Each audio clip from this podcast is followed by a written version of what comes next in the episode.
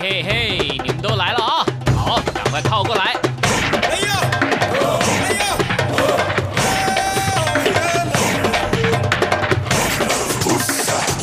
想了解台湾吗？一起来收听《台湾红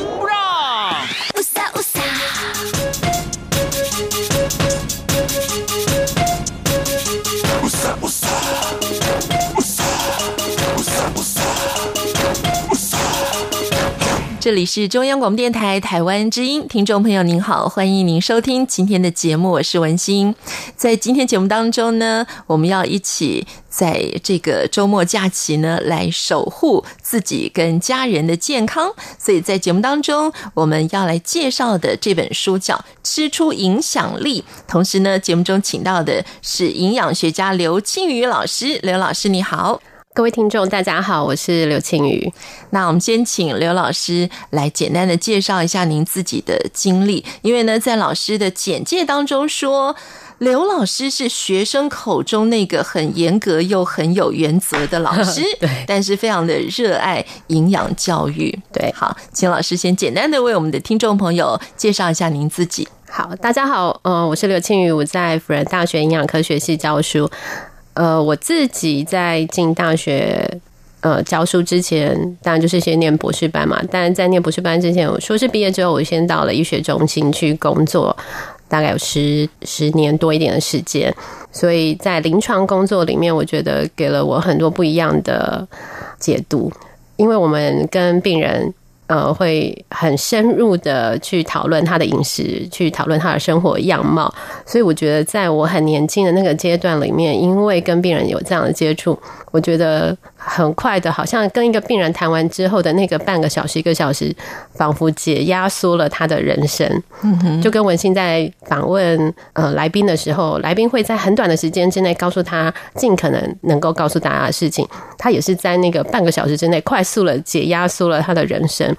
那因为很长的时间，譬如说在门诊里面，或是我们陪伴呃儿童减重班的小朋友啊，或是陪伴老人家在护理之家陪伴老人家的人生，所以就会在那个过程当中，哦，原来他喜欢吃这个，不喜欢吃这个，是因为后面有这些的经历跟过程。所以我觉得这个是在医疗工作里面给我很深的体验。那到了大学教书之后，我觉得这样的经历让我呃在教学生的时候会有更不一样的样貌。而且啊，我觉得看了这本书的推荐序里面，这些推荐者啊，都是刘庆宇老师的好朋友啊。对，我就突然觉得哇，有一个营养师当好朋友，真的是人生太幸福跟太幸运的事情了。他们会说跟我吃饭有压力，真的。然后我们这呃前一阵子也默默举办了那个减肥比赛，嗯，就跟台大电机系叶秉成老师，我们就做了一个减肥比赛。然后大家就说我们要定规则，要就是我们中年人代谢变慢啊，所以不能跟年轻人三十几岁的规则是一样的。所以就一直希望我定一个规则出来。所以我们今天介绍刘庆宇老师的《吃出影响力》这本书呢，这本书啊，除了我们可以了解刘老师呢，在一路以来啊，在记忆当中童年时期的。吃这件事情带给他的美好记忆，同时啊，对于很多非常忙碌的上班族的朋友来讲啊，我觉得不管是。呃，男性也好，女性也好了，因为现在很多的男生回家也要做家事，也要照顾家里的三餐啊。现在这个时代呢，已经不能说所有家事都是女生的责任了嘛。所以在这样子忙碌的情况下，究竟我们怎么样来兼具自己的工作，还有家人的健康？我觉得这一点，我从书里读到的是非常的佩服刘老师。没有，没有。而且啊，我们都知道，这个的确就是生活的智慧。所以今天我们要把这个。智慧分享给大家。那么再来，当然就是现在呢，我们刚刚过完农历年嘛，对，很多人第一要务就是啊，我应该来瘦身了吧？已经放纵自己，心里那个罪恶感已经过不去了哈。是，那究竟我们怎么样来找回生活的秩序，然后从餐桌上呢找回自己的健康？今天呢，跟刘老师要来聊一聊。不过呢，首先我们就来谈一谈您为什么要写这样的一本书呢？因为老师。平常的生活有教学啊，然后呢要照顾家庭啊，对，然后有这么繁忙的工作之下，那还愿意那个有点牺牲自己的睡眠，抽出这么零碎的时间来写这本书，希望给读者的是什么呢？对，在写这本书的时候，其实我也觉得我真的没有把握。就当出版社跟我说：“哎，老师，我们来写一本书的时候。”签约当下，我就觉得完蛋了，我应该会违约，然后被抓去关吧。就想说，我写得完吗？嗯。可是当时心里又有一点使命，是我自己在营养学会服务当副秘书长的时候，我们常常会接到民众或是一般的会员或是学生在书店上看到一些实在没有实证医学根据的书籍，那那些书又很畅销，所以它影响很多的呃很多民众。那我们就觉得。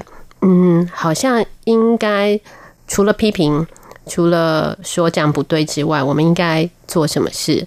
所以他是畅销书作家，然后但是散布了一些我们觉得跟正常的生理医学、实证医学有违背的时候，我们应该做的事就是应该要更积极的去抗衡，去匡正视听。我当时心中是有这样的一个小小的狭义的想法，所以就真的是。呃，忍痛，对，睡得很少的状态之下，在这一年当中把这本书写完。嗯，但是我必须坦诚的说啊，真的在看了很多这个专家写的书啊，还有看了刘老师的这本书以前哈，我对于营养师的印象啊，就是我父母口中的营养师哈。我父母呢，因为他们都是有这种慢性病嘛哈，然后他们口中的营养师呢，都是一个不太受欢迎的角色哈。因为我爸每次呢，就是看完病回来之后呢，就会说。今天营养师又告诉我说，肉只能吃一个拳头，水果只能吃一个手掌，这个不能吃，那个不能吃，什么青菜要几份，我完全都听不懂。我说你已经去了这么多年，你都没有听懂过吗？他说：哎呀，那这太复杂了。然后我爸住院的时候，营养师一来，他就说告诉他我要睡觉。但是我觉得刘庆云老师呢，这本书分享了您对于。营养学或者怎么样来照顾自己跟家人的健康这件事情，你是有责任感、使命感跟充满了热情诶，而且从你小时候吃的经验，就完全没有说这个不能吃、那个不能吃这样子的一种限制。在这边跟大家分享一个故事，因为刚刚听文心分享王波波的故事，我在护理之家遇到一个爷爷，他以前的工作就很像一把青。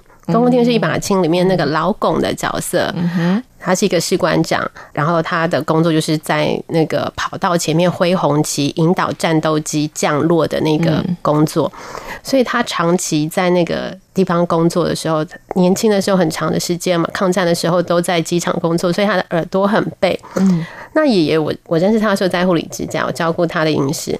爷爷因为长期的糖尿病，就是有一只脚已经截肢了。所以你就可以知道他的血糖应该控制的不是很好。那那时候他也应该已经八十九岁，所以那时候他他的小孩就是很照顾他，就是还除了在护理之家之外，他还有一个外劳，就贴身照顾他。嗯、那爷爷在下午的时候都会差外劳出去帮他买一点什么大饼啊、嗯、小笼包啊、嗯、这些点心、葱油饼啊、蛋饼啊这些老人家喜欢吃的点心。那他只要一吃。然后下午护理师一量血糖两三百，然后就会打电话说：“金老师，你上来，爷爷血糖又高了。”就，然后我每次去看爷爷的时候，爷我都不知道他是真的耳朵背还是不想跟我说话。那应该是真的耳朵背。那爷爷当然是很客气，但是我后来想一想，当我已经九十岁了，八九十岁了，嗯。我人生其实最大的开心，就是在下午的时候可以吃一点点我小时候很习惯的饮食的时候，我们应该在疾病跟我的想要这个部分上，我应该要去怎么做平衡？嗯哼。所以后来那一次，我就跟家医科医师谈了一下，我说爷爷已经九十岁，虽然因为血糖的关系，肾功能有一点点变差，但是我觉得在评估爷爷整个的生活。生命期好了，我觉得他的肾脏应该是够用到最后的。那我们可不可以在药物上做一点调整，或是在爷爷的血糖治疗的目标，我们可以稍微放的宽松一点？那在饮食的部分，爷爷如果下午多吃了哪些东西，我们在晚餐的时候再帮他做一些分量上的调节，让爷爷的生活在身心上、在饮食上是被满足的。这是我我我希望要做到的事情了，因为我想等到我九十岁了，还有黄毛丫头来说。奶奶，你这个不能吃，那个不能吃，我一定会把他赶出去的。而且最后还说：“哎、欸，我都是为你好。”哎，对。所以在《吃出影响力》这本书里面啊，呃，刘庆云老师的笔调也是充满了人性，还有非常的温暖啊。尤其呢，我们呃必须要谈到现在大家最关切的一件事情呢，就是这个武汉肺炎的疫情啊。那当然。每个人都想出各种的方法来保护自己嘛啊，对。那其实有一个最根本的，就是我们要让自己的抵抗力变得更好哈。对。这样子的话，也可以算是保护自己的一个最基本的防线。所以呢，刚好因应这个时事呢，我们就要请刘老师来跟我们谈啊。不过，像老师在书里面提到很多您小的时候在眷村的这个记忆啊，那我自己小时候也在眷村长大嘛，嗯，所以我必须老实说，像呃老师提到的。这种馒头夹这个豆腐乳啊，我小时候呢也是觉得哇，那是人间美味啊！还有像是这个甜酒娘加蛋啊，然后加汤圆啊，这个是我们小时候的记忆嘛。可是老实说，我长大之后我就不敢这样吃了，因为我们看了很多的这种营养的书啊，或者是听了很多相关的健康的知识啊，我们都觉得。这种罐头食品可以吃吗？像这种腌制的东西好吗？可是我们现在如果如果说大家，比如台风天啦，或者我们现在很多人被这个隔离自主管理在家啦，嗯，那就要备一些罐头啊，什么东西这种哈，对，那我们又担心营养的问题，所以我们应该怎么样来取舍呢？对，最近疫病。的关系，大家抢口罩抢到有一点惊慌失措，哦，对，然后开始有人觉得我应该抢一些民生物资，开始要抢水、抢卫生纸、抢罐头之类的。嗯，如果台湾目前都还是一个正常供需的民生、正常供需的状态，没有一片农田或是小那个菜园，因为武武汉肺炎被圈住了，不准种菜了，或是农民有大大规模的感染，这些的的生产应该都会是正常常规在制造的。所以，如果按照这样的生活节奏，只要心里是安定跟不恐慌的。生活还是会一如往常，只是大家可能觉得在群众聚集的时候，我们戴下口罩。那我自己在生活形态上需要做一些调整，譬如说不特别呃急迫的聚众活动，嗯，可能就可以稍微暂停一下，或者缓一阵子。那很多人的生活形态是，譬如说他工作，工作可能就是不得已嘛，那。你就会有一些防范措施，或是我戴口罩、我勤洗手等等，这些其实都可以有效的防范。但是有一些事情是可以收回来做的，譬如说你的日日三餐，嗯哼，这个是可以在外吃，但是也可以在家里吃的。所以越遇到这种情况的时候，我觉得我们应该回过头来去检视自己，重新再看一下自己的生活形态上是不是有哪些需要调整的，包括。抵抗力好了，它也不是说我今天吃了一个什么大力丸之后，我明天抵抗力就会变成补血到一百这样子，嗯，绝对不会。它一定是一个长期生活形态跟饮食成就你的身体的抵抗力。嗯哼，所以在这个阶段里面，我们就减少外出，尽可能在家吃饭，然后你就开始会为了在家吃饭这件事情，你就会开始去检讨我的生活习惯。因为如果你熬夜，你早上就会起不来，你就会没有办法在家里弄个简单的面包、吐司或是牛奶、咖啡什么的。你如果重新开始检视你的生活习惯，因为在家吃饭之后，你就会觉得你的生活形态重新的被调整、重新的设定。嗯哼，所以我觉得这是我从营养的角度去看肺炎这件事情的时候，我们应该去重新检视自己的餐食。嗯哼，那现在台湾很就是应该是全球的物流都非常方便，所以。呃，以往我们在做营养调查的时候，可能就是去看每家每户买菜的吃的样貌。可是现在很有趣的是，我们还现在有外送餐，对，外送餐。所以在这个里面，我相信没有实际上调查，但是我相信在疫情期间，应该很多外送餐的业者是忙翻了。嗯，那我觉得除了以依赖外送餐之外，我大家真的想想，你真的没有这个能力帮自己煮一碗面，加个青菜，打个蛋吗？或是家里备一些简单的肉片、鱼片分装，有些人说：“老师，我只有一个人。”我说：“那你买回来的肉，你一样可以把它稍微分分开一下，然后一次丢一块下去煮，或是把鱼片稍微切一下再放回去冻。你要吃的时候，你要煮个面或是炒个饭的时候，你就抓一块鱼，抓一块肉丝下来做。其实那是非常快速跟方便，而且非常省钱又节省时间的。所以我自己评估过，我煮饭跟带小孩全部出去吃饭，你就会发现你要把人带出去，你会有交通的时间、找车位的时间、点菜的时间、等上菜的时间。等吃饭的时间，那如果我自己在家做，我可能半个小时、四十分钟就做完了。小孩可能十分钟、二十分钟吃完，他们就可以马上就定位。那在这个阶段，大家可以减少对外界的铺路，嗯，你就减少了生病的风险。嗯，不要说武汉肺炎，其实流感也是。对对，只要有任何的的流行病，其实都是这样。所以只要在这些流行病的高峰期，撇开肺炎这次来说，你重新去检视你的生活习惯，对长久来说，我觉得这都是一个值得的投资。哎、欸，吃早餐啊！快点啊！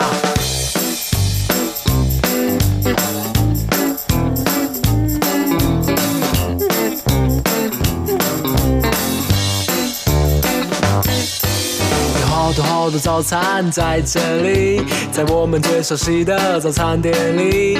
不管你睡得多晚，起得多晚，这次没永远在这里，欢迎光临你。对啊。对啊，对啊，对啊，对啊，对啊，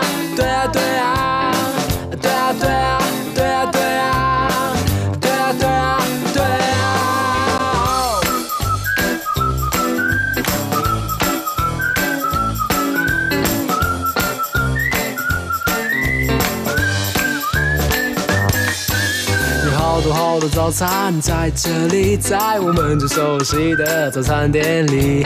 不管你睡得多晚，起得多晚，早志飞永远在这里，欢迎光临。你对啊对啊对啊对啊，对啊对啊对啊对啊。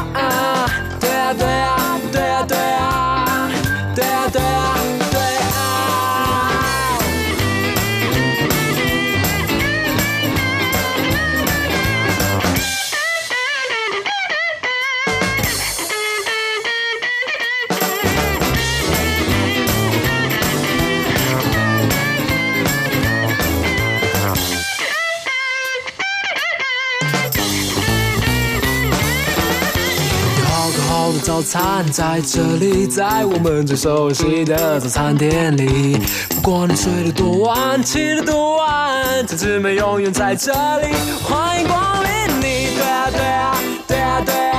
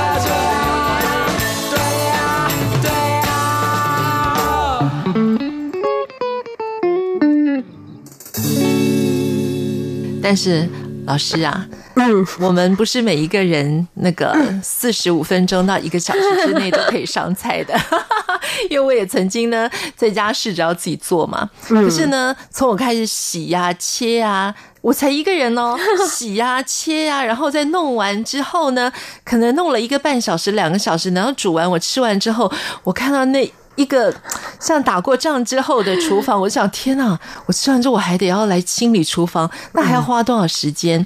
好，所以接下来我们要来学刘庆宇老师的智慧。我觉得这个是很多的上班族或者是身为家里掌厨者的人都可以学习的。而且老师呢有三个小孩哦，嗯嗯，所以还每天要做便当哦，几乎每天要做便当哦。对，对，老师是怎么样让他井然有序？这真的像作战一样，是要有一个计划的。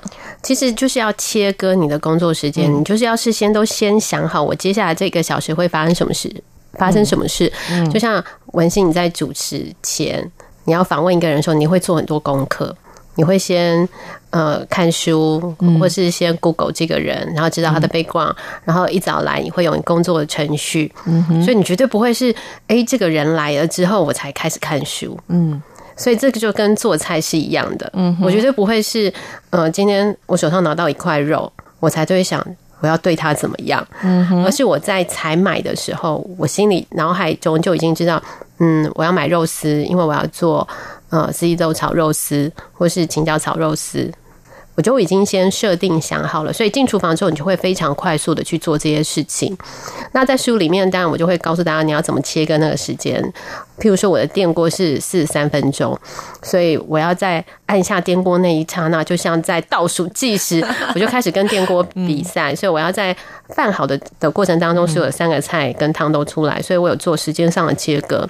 所以你一定进厨房洗完手之后，你绝对不会是饭最后煮吧？嗯嗯嗯。你一定会是先把花最长时间的事情先做，嗯，然后譬如说你要那个烤鱼，或者是要有呃肉丝炒肉的那个肉丝，你需要希望它有点酱味的时候，所以你煮完这个之后，你可能就会做腌的动作，嗯，让它花一点时间入味，嗯，所以接下来你就可以开始做切洗，因为那些东西就会丢在那边了，所以它跟你的切洗动作、煮水的动作是同时，所以在厨房的的状态之后，我的。呃，设备是忙的，电锅在煮，锅子上有水在煮，嗯、手上是蔬菜这些在做切洗的工作，所以同时间会有很多事情在并进，嗯，所以就可以压缩在三四十分钟做完，嗯。但是我觉得有一点哈，老师所提出来的是非常实际的，就是对于新手料理者来讲哈，怎么样来选择一个你适合的食谱？因为我们看了很多的食谱，对，有时候你会觉得哇，每一道菜做起来都好漂亮哦，可是一直没有下手，就是因为每一个调味料哦，只有这一道菜用一点点，那道菜用一点点，之后剩下这么多，我该怎么办呢？对，哎，算了算了算了，对，好，所以这点也很重要，需要智慧。嗯，所以就是。就是检视自己的饮食习惯嘛，那调味不外乎就是盐跟糖，然后葱姜蒜，这是最基本的。然后烹调用油，当你开始有一点厨艺的时候，你就可以再增加别的。譬如说，一开始我们做蛋炒饭，就是饭跟蛋。嗯哼，你开始有点厨艺的时候，你会撒一点葱，然后或者是觉得应该要均衡一点的时候，我会切一点高丽菜丝进去，就等于你的炒饭里面有青菜了，有蛋白质的。相对来说还算均衡，嗯。然后你开始要像鼎泰丰那样，呃，要有酱油的时候，你就觉得，哎，那除了盐之外，我是不是应该才买酱油？嗯哼。然后这个我买了酱油之后，未来我还会做什么事？这个酱油，嗯，我可能哪一天来卤肉，嗯，或是我炒一个炸酱的时候，做一个肉燥的时候，我会用到这个酱油。我会想一下，觉得，哎，我会用到，那我就会才买。那酱油是很一般的调味料，但是有一些特殊风味的。的调味料或是意式的香料、异国的香料的时候，这个你就要稍微想一下，因为如果这个东西不是我会用的，嗯，它很很容易可能就会变质、过期或干掉，那个坏掉、潮湿掉这样。我有阵子很喜欢用青酱，可是青酱的保存期限真的都非常的短。嗯，我会做青酱烤鱼啊，或者什么，可是老实说，我真的大概青酱，你不可能天天吃青酱，因为非常。嗯，青酱里面打了很多 nuts，会会比较腻，所以这个时候你就要去想，呃，它的采买的的实用性。然后你的习惯是一定要去大卖场买吗？还是我去小超市买一个小包装的，用完就好了？嗯，所以大家不要觉得说，这在采买过程里面，一个是使用的频率，还有它的包装用量，我觉得这是要一并考虑的。嗯，那像我们当然采买食材的管道非常的多啊，真的。嗯，所以像老师也会利用像网络啊，把这个食材运到运到家里来。那我想在我们购买这些食材的时候呢，老师在书里面有。提到一个很重要的观念啊，也是我们现在知道，就是从产地到餐桌，然后我们要吃在地的。当令的食材，但是的确啊，就是你有很多的食材，譬如说我们要做西式的料理，那台湾就是没有嘛。但是我们现在很多的小农自己已经开发出来了，可是就是没有的时候，我们心里又觉得很有罪恶感啊，不是要减少这个食物里程吗？对不对？对，那我觉得老师的观念非常的好，所谓的当令跟在地，老师有自己的诠释，我们可以跟大家来分享一下。呃，我自己平常吃。在地吃当令，像我会用呃网络采购这个菜，因为像很多电商平台，他们是集结了很多的小农，嗯，因为单一小农的产量是少的，所以他要大规模的去供应，其实有困难。所以现在有一些电商平台，它是可能他的手中可能有。几十个小农，那他们每天会依照他们的产量提供不同的菜园，所以我觉得像这样子的时候，我日常生活里面，我当然还是以这样子的日常生活的采买为主。但是，呃，就像台湾不产樱桃，可是当别人送你一盒樱桃的时候，你吃了会每吃一颗都含泪吗？或是台湾其实？应该有人产红酒，但是量非常非常的少，所以当你在餐宴的时候喝到红酒的时候，你也会觉得很 guilty 嘛。嗯，就是我们现在的生活形态已经是一个全球性的跨域的一个生活样貌，很多人的工作的迁徙的速度是非常快的。我们说一日北高，有人可能就是一日台港，一日。呃，日本像亚洲的 transfer 可能当天都可以来回了，所以以这样的尺度去看食材，如果我们还是纠结在呃吃当季的的部分的时候，生活会太太过于拘泥。我觉得就是我们不是日日天天三餐，我一定要吃北海道的大螃蟹，或者是我一定要吃智利的什么什么样厉害的海鲜。我觉得。这个不是我们日常生活的 major，嗯，但是在看待食材的时候，我觉得我们可以用更宽广的心态去看这件事情。我有一所大房子，有很大的落地窗户，阳光洒在地板上，也温暖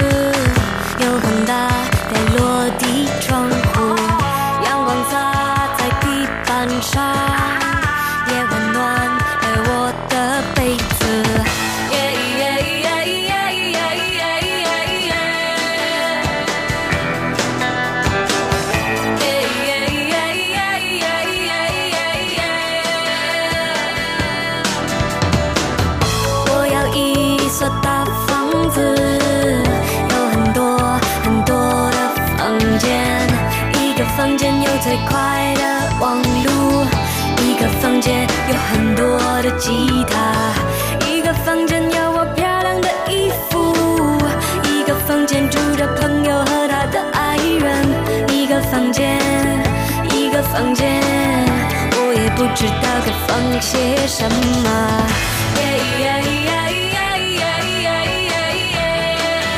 告别暗淡生活。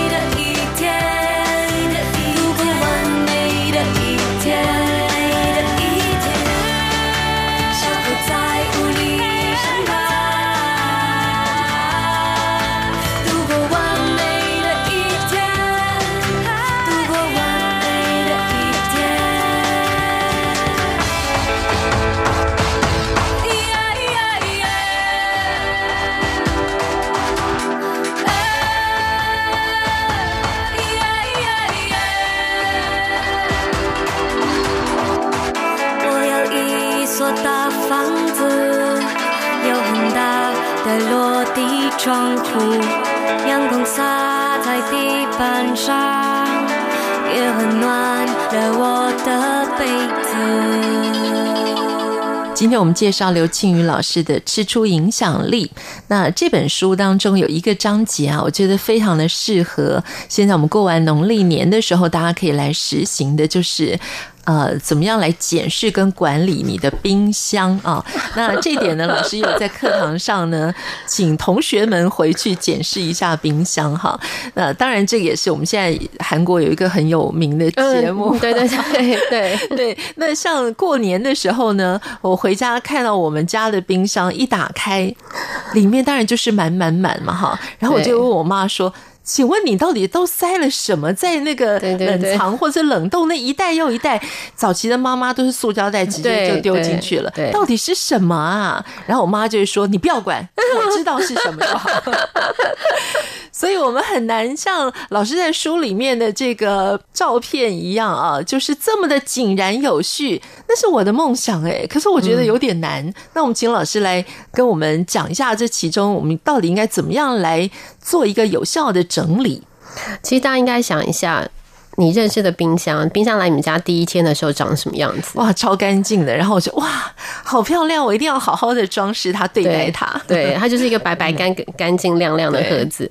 可是它现在会变成这个样子的时候，其实你就会想哦，冰箱其实某部分反映了生活样貌跟节奏。嗯，嗯哼。所以我在上那门课的时候，因为我们那时候大学要上一个通识课，而且这门课要用英文上，我就贝尔三要上用英文上冰箱管理，还要上两个礼拜。我想说，后来我就做一些课程上的设计，我就让学生去拍他们家的冰箱。第一周拍了冰箱之后，就是我们可以讨论里面有什么食材，我们就会用了很多英文，是用呃食材的英文。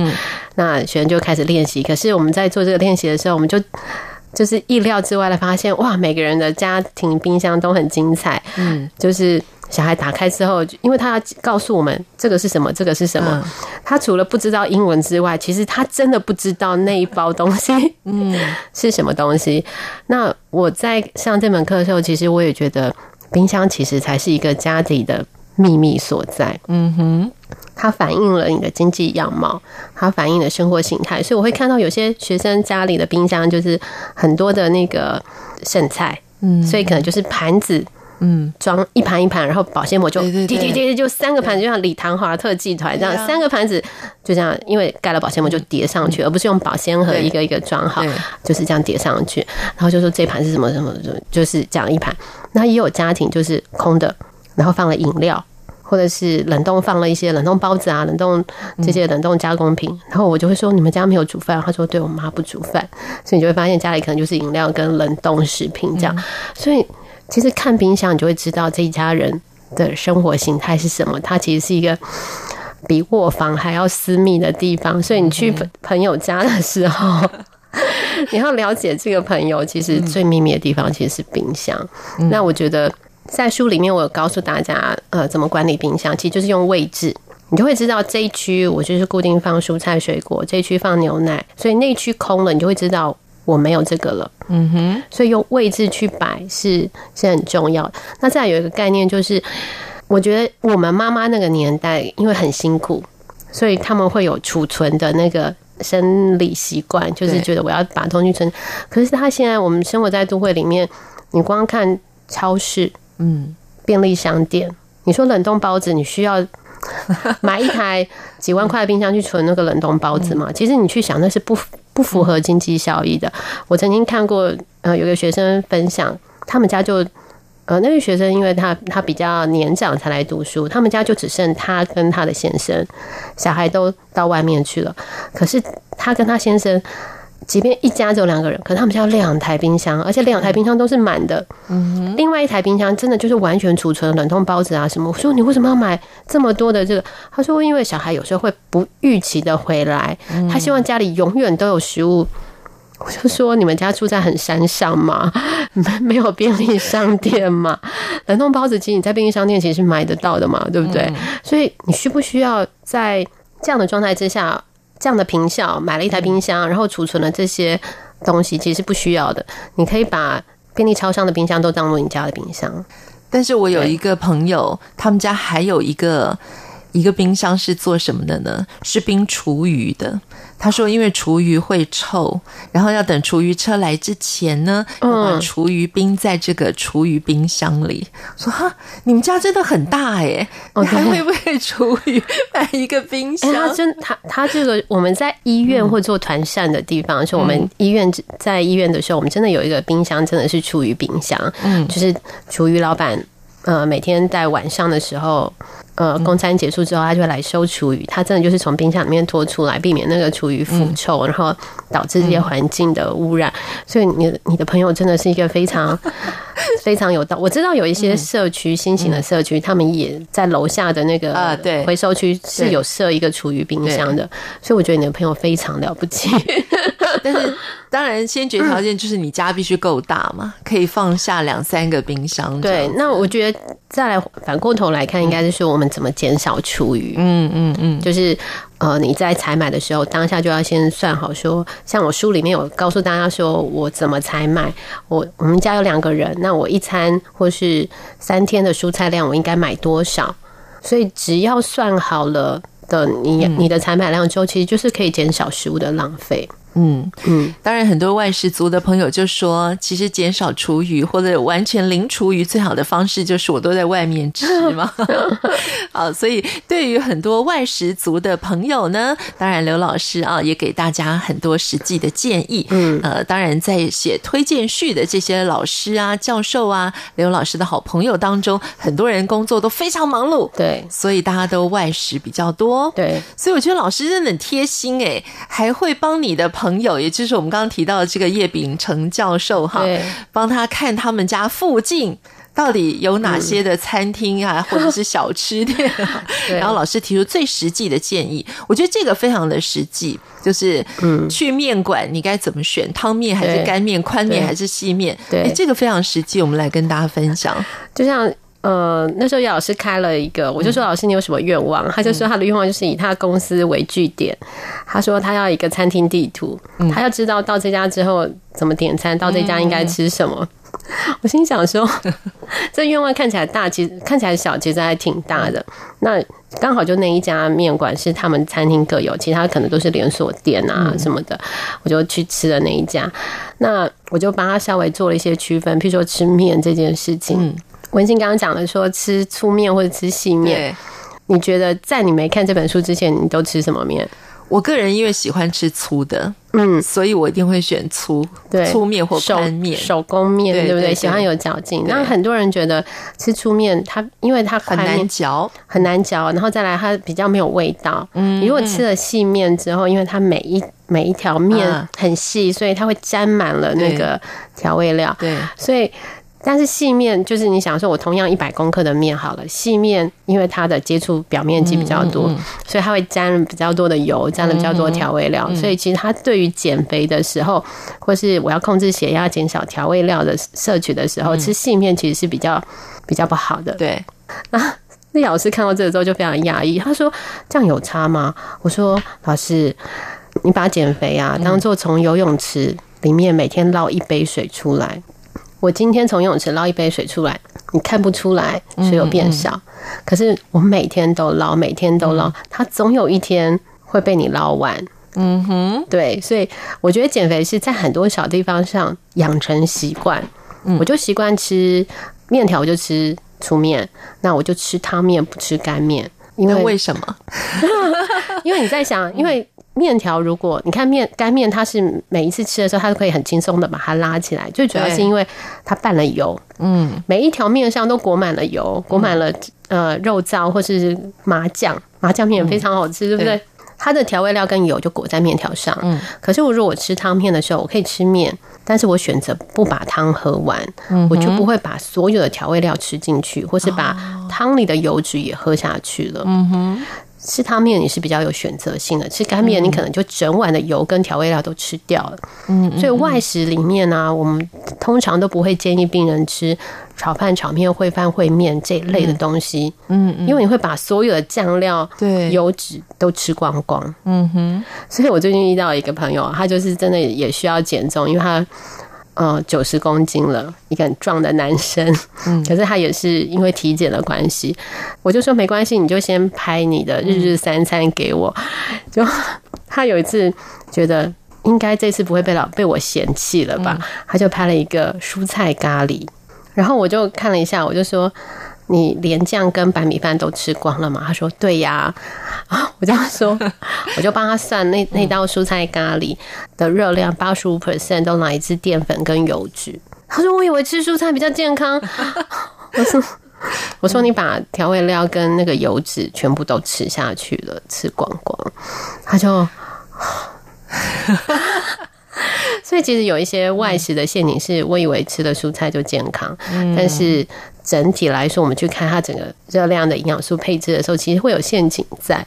所以那时候在吃汤面跟吃干面这件事情上，我觉得你如果长久都是这个习惯的时候，或者是比如说你吃自助餐也是，有些人习惯淋肉汁，嗯嗯嗯，或是夹菜的时候就是用汤匙去挖，对，淋到饭上，对呀。所以你在挖那个肉跟菜的时候的那个肉汤跟调味料就会跟饭。一起吃掉了，所以我觉得外食的时候，你其实我会建议大家用筷子把汤汁抖两下。嗯，他就说老师很麻烦，我说你就想就是游泳池捞水的那件事情，每天捞一杯出来，而且捞一杯出来，你不要再加水进去了。嗯，所以你如果说你少了这个抖两下的小动作的时候，你等于 又又再倒了两杯水进去，又看不出来胖啊。我觉得是这样子，所以很多细微的小习惯其实会影响到自己的健康。对，所以就像减重的时候，我们吃火锅嘛，哈，那我们都知道不能够加沙茶酱。可是呢，我每次看到沙茶酱，我就忍不住，我觉得一点点还好吧，我就增加一点风味还可以吧，没问题啊，可以吗？但我都很有罪恶感呢，我都觉得好，没关系，下次不要，下次不要。其实看你火，你如果吃火锅里面就是蔬菜，嗯。然后肉类，其实如果你没有吃加工品，没有吃鱼饺、燕饺这些所有的加工品的时候，其实你吃火锅，你的是没有烹调用油的哦，哈，对不对？你是没有烹调用油的，所以那一汤匙的沙茶酱，它里面其实是嗯提供了你那一餐的。我们就把它当做烹调用油，嗯，所以我觉得是没有问题的。但是如果你吃了一些加工的鱼饺、燕饺、贡丸这些，它在加工里面，你看一颗贡丸大概有一半都是猪油，就是油脂，嗯，很多人就很讶异啊。因为我们在减肥，因为我们以前做食品加工的时候，我们在打贡丸的时候，你就会知道打多少油进去才能把它打成贡丸。是，所以加工品里面它有很多隐形的油脂，嗯，所以如果说像您如果去吃火锅、吃海鲜锅啊，像我女儿。老二那个女儿，她身材就很纤细，我就会发现她的习惯非常好，就吃火锅她只吃蛤蜊锅，嗯哼，所以蛤蜊锅的汤就很清，然后也没有，她也不太吃加工品的丸子，所以我觉得，哎，她真的就是一个天生，嗯，饮食习惯很好的，很好的人这样子。然后其他还像老大就比较喜欢吃肉，你就会发现他们两个同样我带同样的便当，控制同样热量，妹妹就是瘦一点，嗯，这是很细微的。小习惯，嗯、那所以我觉得像他这样可不可以用？我觉得还是可以啊，因为你整餐的油脂量摄取是没有超过的。那我自己的话，嗯、呃，我喜欢放醋、放蒜头跟辣椒，嗯、就让那个整个吃的口感会更清爽。因为我如果点了猪肉，嗯嗯，猪肉本身就带比较丰富的油脂，嗯、那我的蘸酱就会是加醋啊、加蒜头这些新鲜辣椒这些调味料。做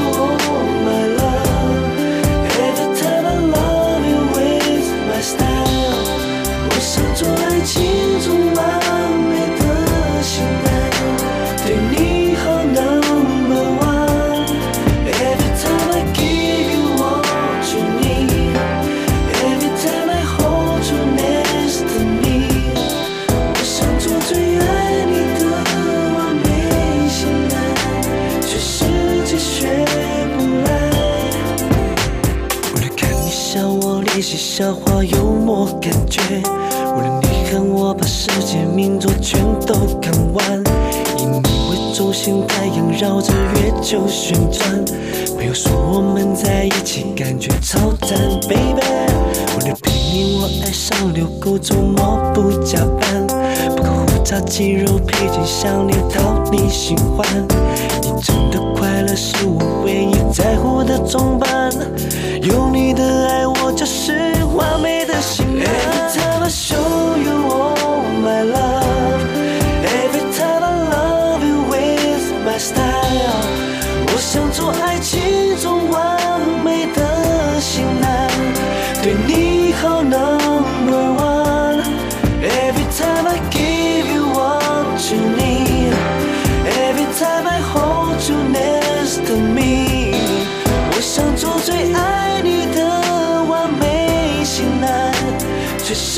雪。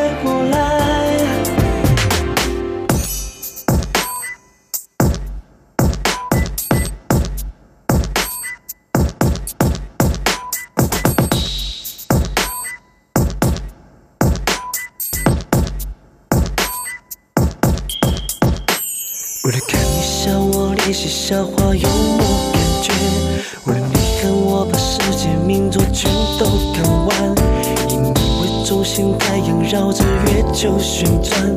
朋友说我们在一起感觉超赞，baby。为了陪你，我爱上遛狗，周末不加班。不过胡渣、肌肉、配件、项链，讨你喜欢。你真的快乐是我唯一在乎的装扮。有你的爱，我就是完美的型男。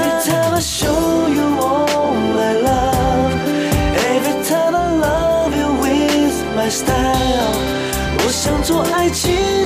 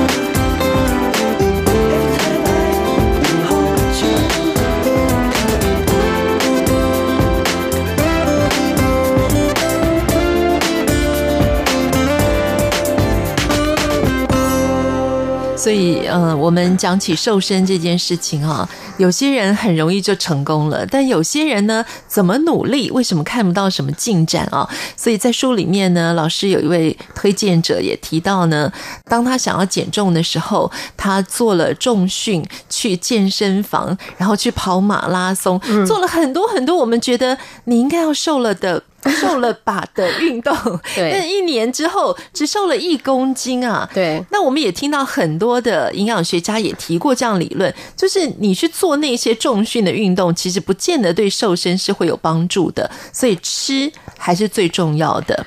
好，那老师也提到了一个。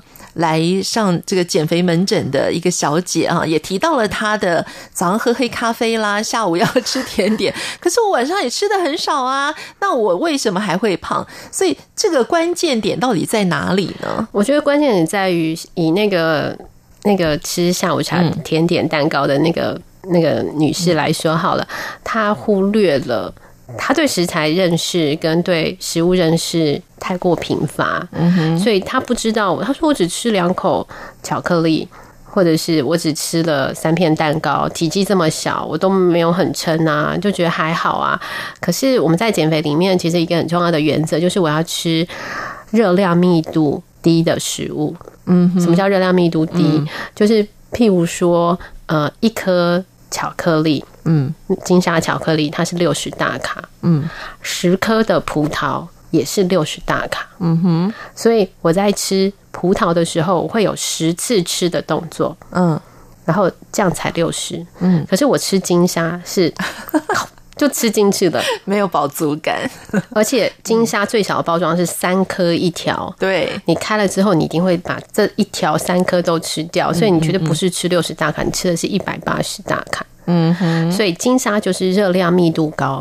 嗯，体积小，嗯，但是热量密度高，嗯，那葡萄呢？一碗葡萄十颗，它也是六十大卡，嗯，所以这么大一碗，而且你要吃六吃十次，所以在那个行为上你是被满足的，是，所以在选择策略上，你当然是要选择体积大、热量密度低的食物，譬如说，所以为什么大家听到就是要吃蔬菜啊？因为蔬菜需要咀嚼，然后它热量的确很低，它很多纤维，它会增加你饱足感，所以很多言论是告诉你。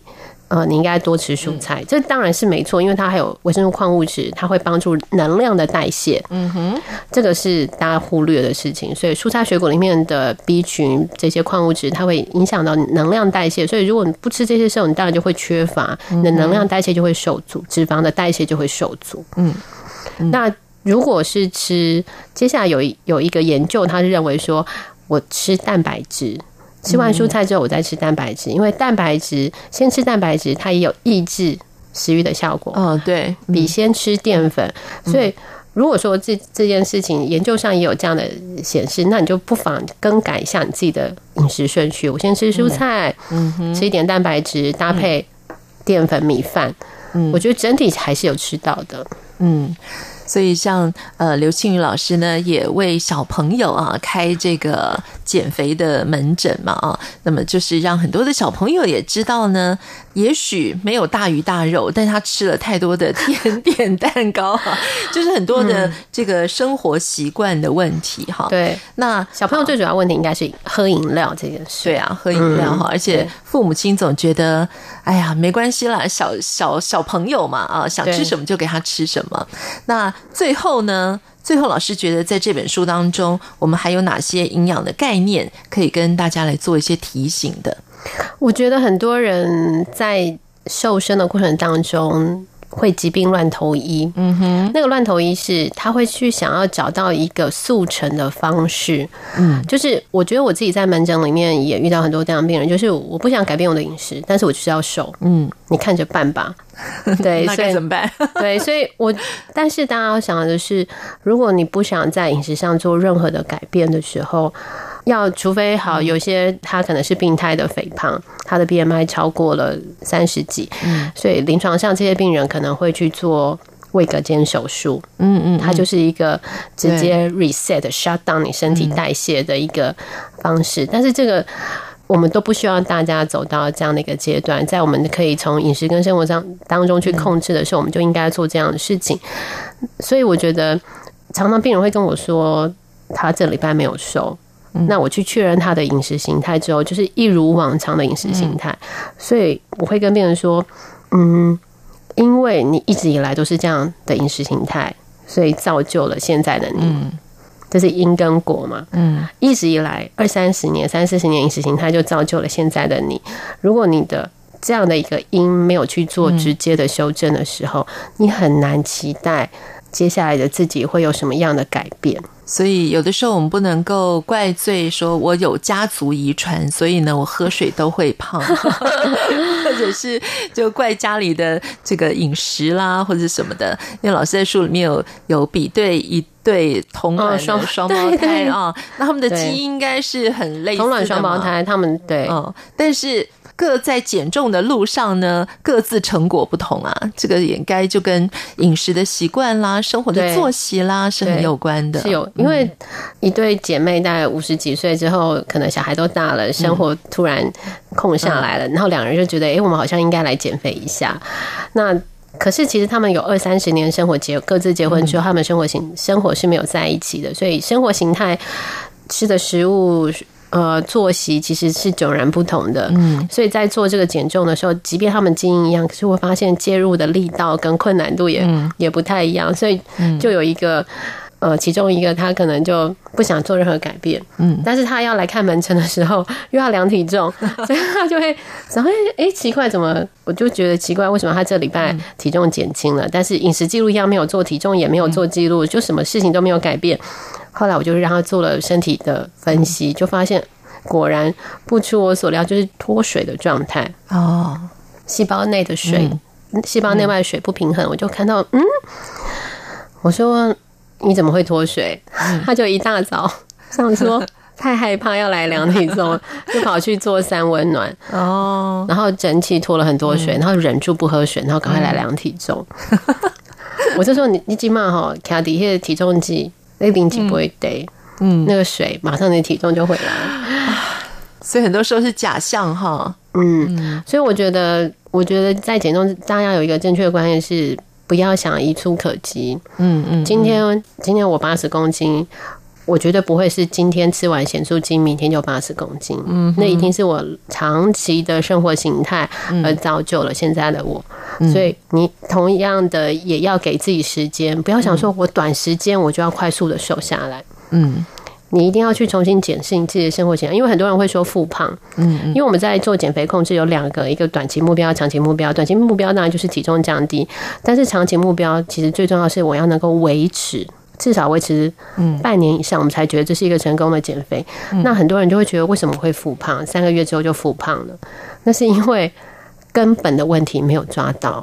我还是头痛一头，脚痛一脚。对对，但是其实根本是可能是呃心脏出了问题，导致了头痛。但是我只处理了头痛，抑制了头痛，但是我没有去处理我心脏的问题。嗯，我觉得是这样，减肥应该是要，它是一个复杂的行为。嗯嗯，好，最后呢，在这新的一年开始啊，提醒听众朋友，也提醒我自己，就是不要熬夜，不要熬夜，熬夜是会胖的，对吧？对，熬夜它会导致你的那个 荷尔蒙。我们在讲荷尔蒙里面，因为。日夜作息颠倒的时候，有一个荷尔蒙叫可体松，它其实很受日夜的影响，所以可体松理论上应该是在白天比较高，晚上比较低。那可体松高的时候会促进食欲，所以正常来说，你早上应该要觉得饿，因为可体松是高的。嗯，可是因为你的作息如果都混乱的时候，可体松永远都是高的，它永远就是就是该高的时候。该低的时候，理论上应该晚上会降下来。嗯、可是因为你作息混乱了，所以晚上也是高的。嗯嗯，甚至在晚上夜深、夜阑人静、空无一人的时候，你会觉得更饿。对，所以很多人会在晚上的时候去去开冰箱狂吃。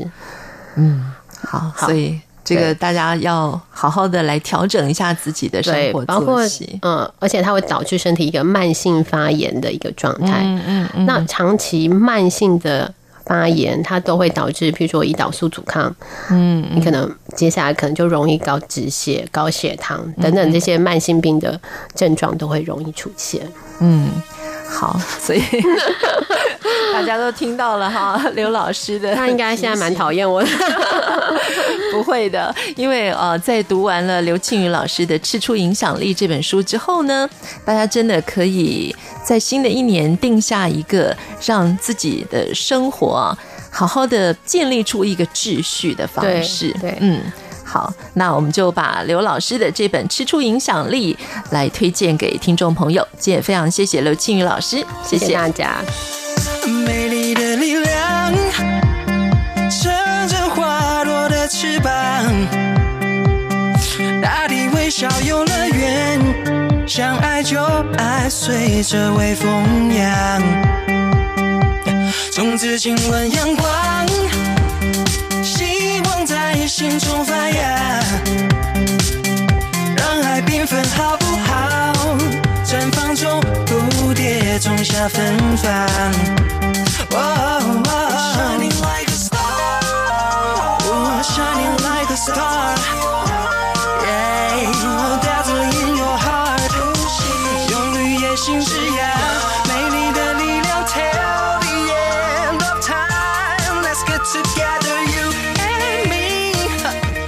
谢听众朋友收听今天的《台湾红不让》，祝福你有一个愉快的周末假期。我们在明天同一时间空中再见。甜甜